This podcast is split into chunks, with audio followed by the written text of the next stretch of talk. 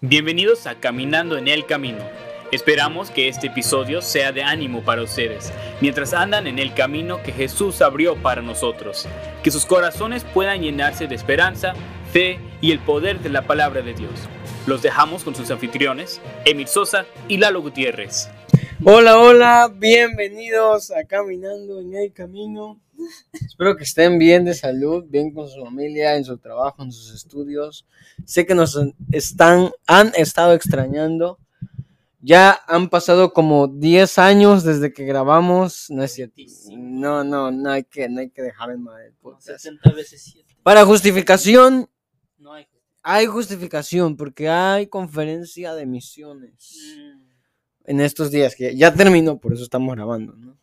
Este, hay conferencia de misiones, teníamos luego algún examen, este, tareas, pero bueno, gracias a Dios que tenemos tiempo para grabar caminando en el camino, no, no, no, hemos, no, no, no nos hemos apartado, no, no, no nos estamos yendo al mundo, no nos estamos viendo liberales y no, nada, pero estamos, este, eh, un poco ocupadillos, pero gracias a Dios que podemos grabar caminando en el camino. Gracias a los que nos escuchan y gracias por escuchar caminando en el camino. Nos vemos en la próxima. Ah, no es cierto. Este, Lalo, ¿cómo estás?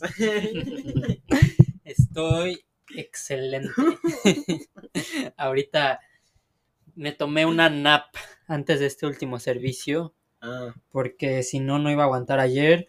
Es la verdad hoy, siento ayer hoy. No, es que la verdad siento que hemos estado durmiendo mal todos los estudiantes en estas últimas semanas. Todos están cansados, pero ayer en la predicación yo no me duermo en las predicaciones y sí batallo mucho, o sea, cuando si es que me da sueño como que peleo para no quedarme dormido, pero o sea, ayer no me quedé dormido, pero hasta me dolían los ojos de tanto esfuerzo que hice para mantenerlos abiertos. Entonces dije, ¿sabes qué? Hoy no quiero escuchar, poner atención bien, entonces me dormí una hora antes de, de la predicación, pero la verdad, muy buenas predicaciones, muy... Solo hubo un...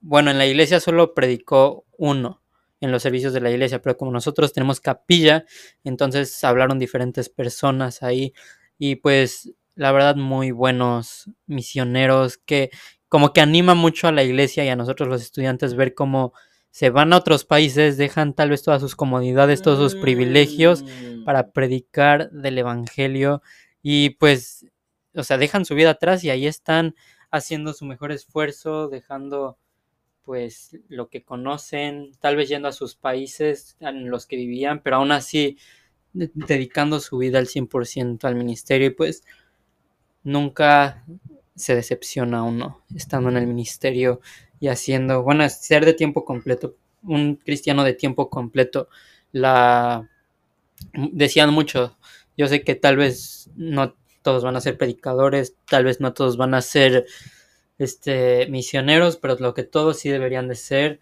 es ser cristianos de tiempo completo. Muchas decisiones se tomaron en esta semana, muchas predicaciones, mucha palabra de Dios. El siervo de Dios habló directo a los corazones, ¿verdad? Yo creo que fue, esa fue de las partes favoritas. Eh, la palabra de Dios siempre llegando, eh, como bien lo dice la Biblia, como una espada. La Biblia dice que hay misiones, eh, que las misiones son la principal tarea del cristiano. Yo estaba pensando en algo la otra vez. Hay ahorita muchas iglesias que, iglesia de alabanza, iglesia misionera, iglesia de tal, iglesia de tal, iglesia de... Parece que, pareciera que la iglesia, hay diferentes iglesias para cada cosa específica, pero la iglesia debería tener todo eso, claro, debería tener alabanza, debería tener eh, adoración, pero la principal eh, tarea del cristiano y de la iglesia es hacer misiones, es predicar el evangelio. Entonces, cuando escucho, ah, es, es que esa iglesia es una iglesia misionera, yo pienso, cada iglesia debería ser una iglesia misionera, ¿verdad? Porque ese es el propósito del cristiano. El propósito del cristiano no es cantar. Yo sé que hay, hay por ahí muchas iglesias que nada más predican 15 minutos y dos horas enteras de puro cantar. La principal tarea del cristiano es predicar la palabra de Dios, ¿no? Predicar la palabra, eh, anunciar las buenas nuevas a los perdidos. Y todos somos misioneros, como lo dijo Lalo, todos somos cristianos. eh, de tiempo completo, pero me refiero a que todos somos misioneros. Tú eres misionero ahí donde vives, en tu colonia, tú eres misionero a tus vecinos, tú eres misionero a tu familia, tú eres misionero a tus compañeros de trabajo. Así que no desperdiciemos cada oportunidad para predicarle a alguien de Jesús. No desperdiciemos la oportunidad de, de saber que esa gente, que, que esa alma, que la que tú ves eh, diariamente o cada cierto día, su alma está en riesgo de ir al infierno, ¿verdad? Y es una tarea que todos debemos cumplir. Y gracias a Dios por estas conferencias, ¿verdad? Que nos llegan al corazón. Hoy predicaron acerca de la oración, la importancia de la oración en, en, una iglesia, en un cristiano, eh, pensando en misiones. Eh, tu oración también puede ser de gran impacto. Si tú oras por tal país, tal lugar, tal iglesia, esa oración puede ser la diferencia, ¿verdad? Uh, Dios contesta las oraciones, la oración es una herramienta poderosa que a veces no muchos creemos, muchos pensamos que nada más es cerrar los ojos y hablar y decir cosas, pero no, estamos hablándole a Dios, ¿verdad? Estamos pidiendo a Dios y Dios es todopoderoso, Dios todo lo puede. La oración sin duda tiene un poder increíble en nuestras vidas. Sí, hablando de oraciones contestadas, queríamos compartir también este testimonio de no sé si se acuerdan que estábamos orando por la esposa de un hermano aquí que tenía dos aneurismos en su cerebro. Bueno, sí, ahí en su cerebro, como que las venitas del cerebro se reventaron. Entonces estuvimos orando, era muy grave. Estuvo en el hospital 21 días y dijimos que ya le habían dicho que iba a salir. Y gracias a Dios, esta semana pasada, el martes, salió, ya está en su casa, se está recuperando, ya no tiene dolores, está ahí como pues rehabilitándose iba a estar descansando, pero pudimos ver como tantas personas que se unieron en oración. Sé que algunas iglesias en México, otras iglesias aquí en Estados Unidos, pero tantas personas que estuvieron orando. Y pues en realidad es una oración contestada para todos nosotros y pudimos ver la mano de Dios y cómo pues curó de una forma grande a, a esta hermana y durante todo el proceso siempre estuvieron dándole la honra y la gloria a Dios y manteniéndose gozosos y confiando en Dios entonces, pues fue un, testimonio de oración contestada. Y también, no sé si estuvieron orando por nuestras rutas o por el servicio de los domingos, nuestras clases, pero una, no sé si les había dicho, pero una de las metas o de los objetivos que tengo para la escuela dominical que doy con EMIT es que pues todos los niños que están ahí sean salvos. Y gracias a Dios, otra vez el Señor siempre nos da la oportunidad de hablarle a los niñitos y otra vez fueron dos personas nuevas, dos niños nuevos a la clase y justamente en esta primera vez los separé al final de la clase y les pues les di el plan de salvación, entendieron muy bien y fueron salvos gracias a Dios y se emocionaron. Estábamos caminando en el pasillo hacia su otra clase y estaban emocionados, me dijeron que, que estaba feliz porque porque lo había aceptado y yo le dije, ¿qué aceptaste? ¿Por qué? Dije, ¿de qué estás feliz? Me digo, ¿de qué acepté? Y le dije, ¿qué aceptaste? Y ya me dijo que, que pues a Jesús, que fue salvo, que va a ir al cielo. Y estaba todo emocionadito y nunca había ido a la iglesia. Entonces, pues como el evangelio cambia vidas y puede empezar a cambiar vidas desde chiquitos.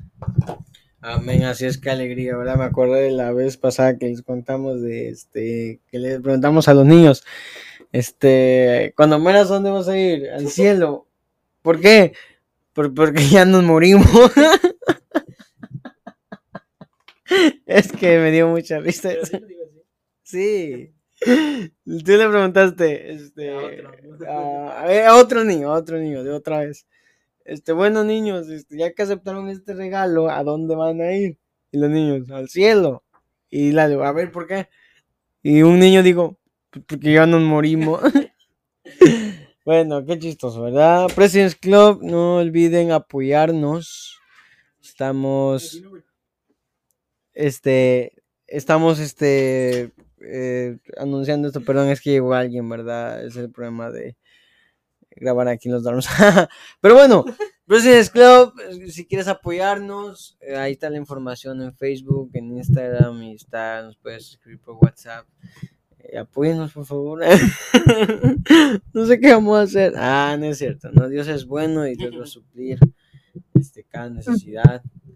Este, pero Dios puede utilizarte a ti como un instrumento para suplir esa necesidad, ¿verdad? Este, ¿vas a estar en la voluntad de Dios o vas a rechazarla? no es cierto. No, Este, no, sí, dice Lalo. Bueno, vamos a pasar de lleno al mensaje, Lalo. De lleno. Pues De- el, el día de hoy vamos a hablar sobre el Juan 4, el, versi- el capítulo de Juan 4, y es una historia que muchas personas se lo saben. Es cuando Jesús va a Samaria y le pide a una samaritana que le diera de tomar del pozo de Jacob. Ah. Jesús le dice que si conociera el don de Dios, él le daría agua viva, Ey, le da la vida eterna. Y- yes. Y, este capítulo habla de cómo Jesús es nuestra fuente de la vida eterna. Aquí está, pues Jesús estaban saliendo de, de un lugar, querían salir de Judea para ir a Galilea. Entonces dijo, dijo Jesús, bueno, voy a pasar por Samaria. Entonces ya llegaron, este, Jesús dice que estaba cansado por el camino, estaba agotado, entonces se sentó en el pozo y ahí fue donde conoció a esta samaritana y le dijo a la samaritana que pues, dame de beber. Y, y pues ya ahí estuvieron haciendo una plática.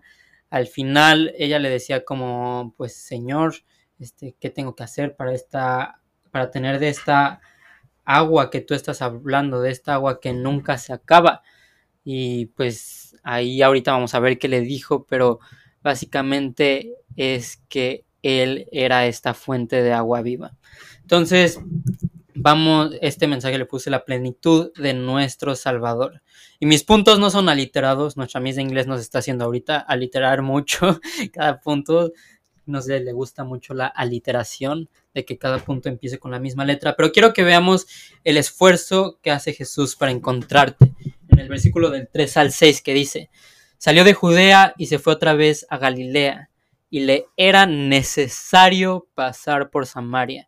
Vino pues a una ciudad de Samaria llamada Sicar, junto a la heredad que Jacob dio a su hijo José, y estaba allí el pozo de Jacob. Entonces Jesús, cansado del camino, se sentó así junto al pozo. Era como la hora sexta. Entonces podemos ver cómo Jesús hace el esfuerzo para llamar la atención.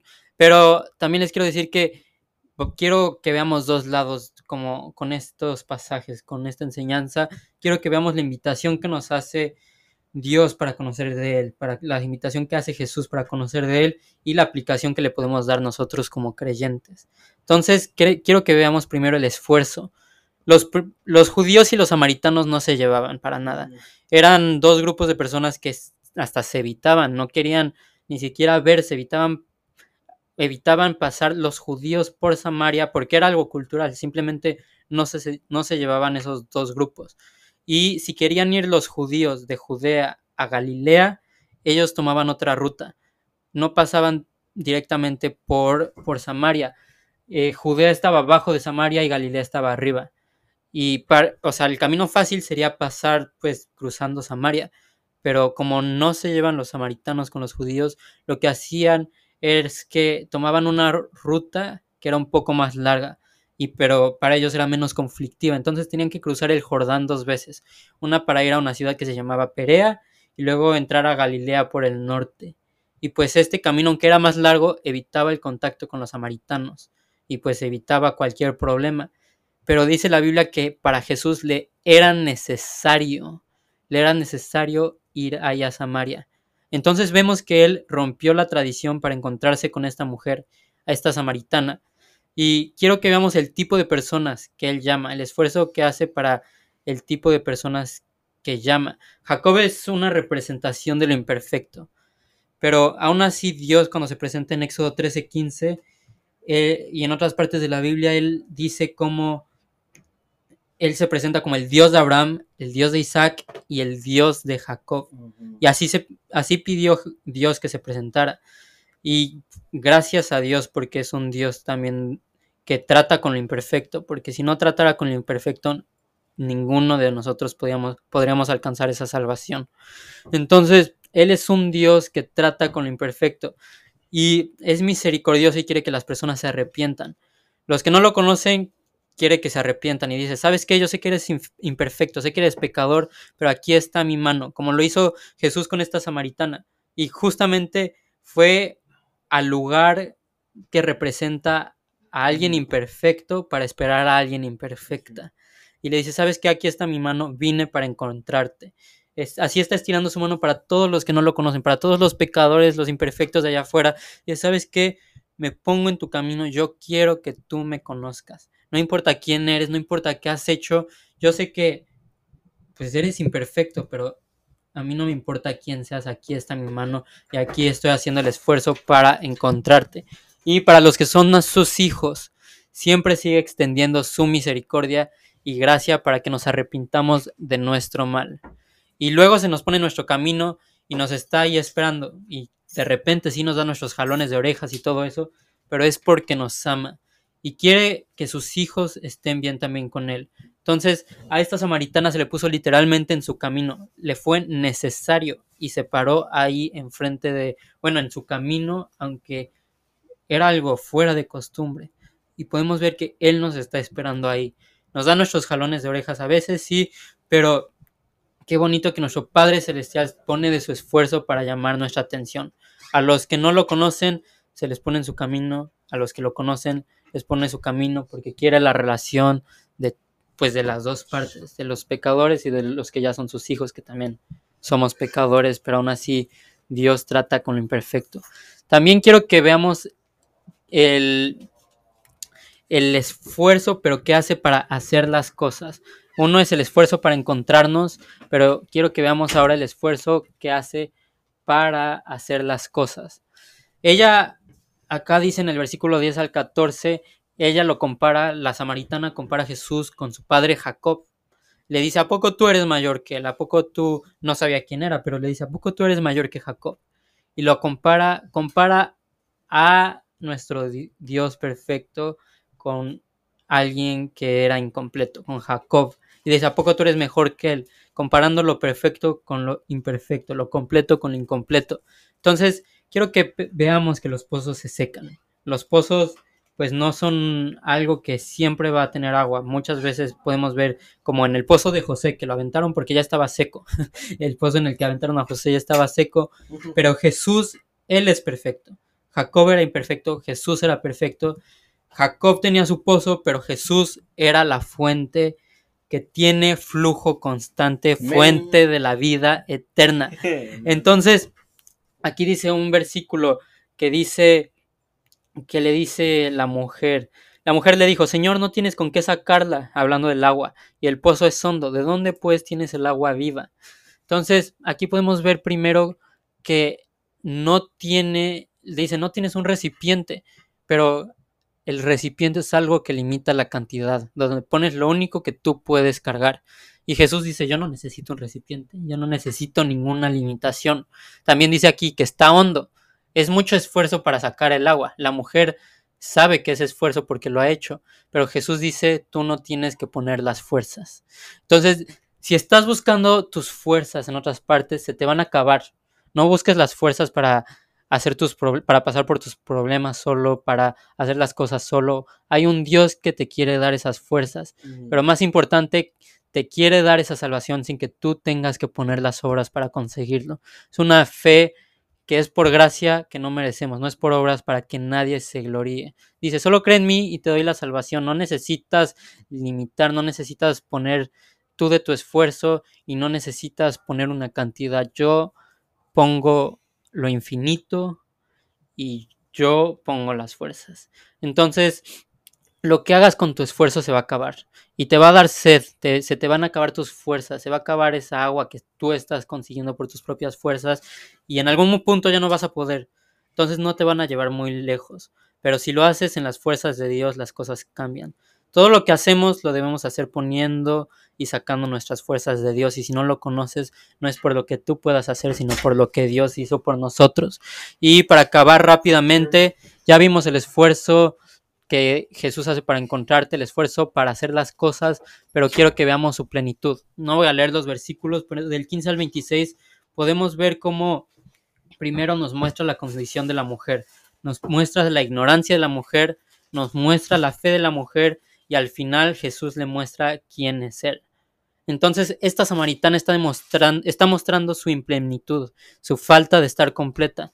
Dice cómo ha tenido seis maridos y que ahorita mismo está en el sexto marido. Siempre estaba buscando esa plenitud, siempre estaba tratando de estar completa, en, que encontrar esa plenitud. Pero llegamos al versículo 26 y Jesús le dijo, yo soy. Yo soy el Mesías, básicamente. Yo soy el camino, la verdad y la vida. Nadie viene al Padre si no es por mí. Le dijo, yo soy, y a la mujer se le abrieron los ojos. Dejó su cántaro de la emoción de, de esta nueva verdad que había descubierto y fue a compartir el Evangelio. Y por fin encontró esa plenitud. El número 7 en la Biblia representa esa plenitud, algo completo y hasta que encontró a ese séptimo hombre, la mujer samaritana, ella por fin fue completa.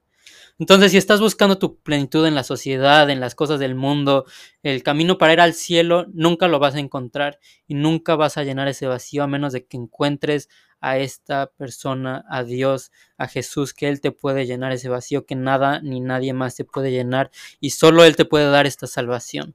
Y nosotros, ya que somos cristianos, si estamos llenándonos con cosas que no son espirituales, cosas del mundo, en vez de estar llenándolo de cosas del, pues, espirituales, tratando de encontrar algo que nos puede llenar, tampoco vamos a estar nunca satisfechos, porque tenemos otra naturaleza. Ya no somos del mundo, sino de Dios. Y esa plenitud solo la vamos a poder mantener con Cristo, con su palabra, en sus caminos.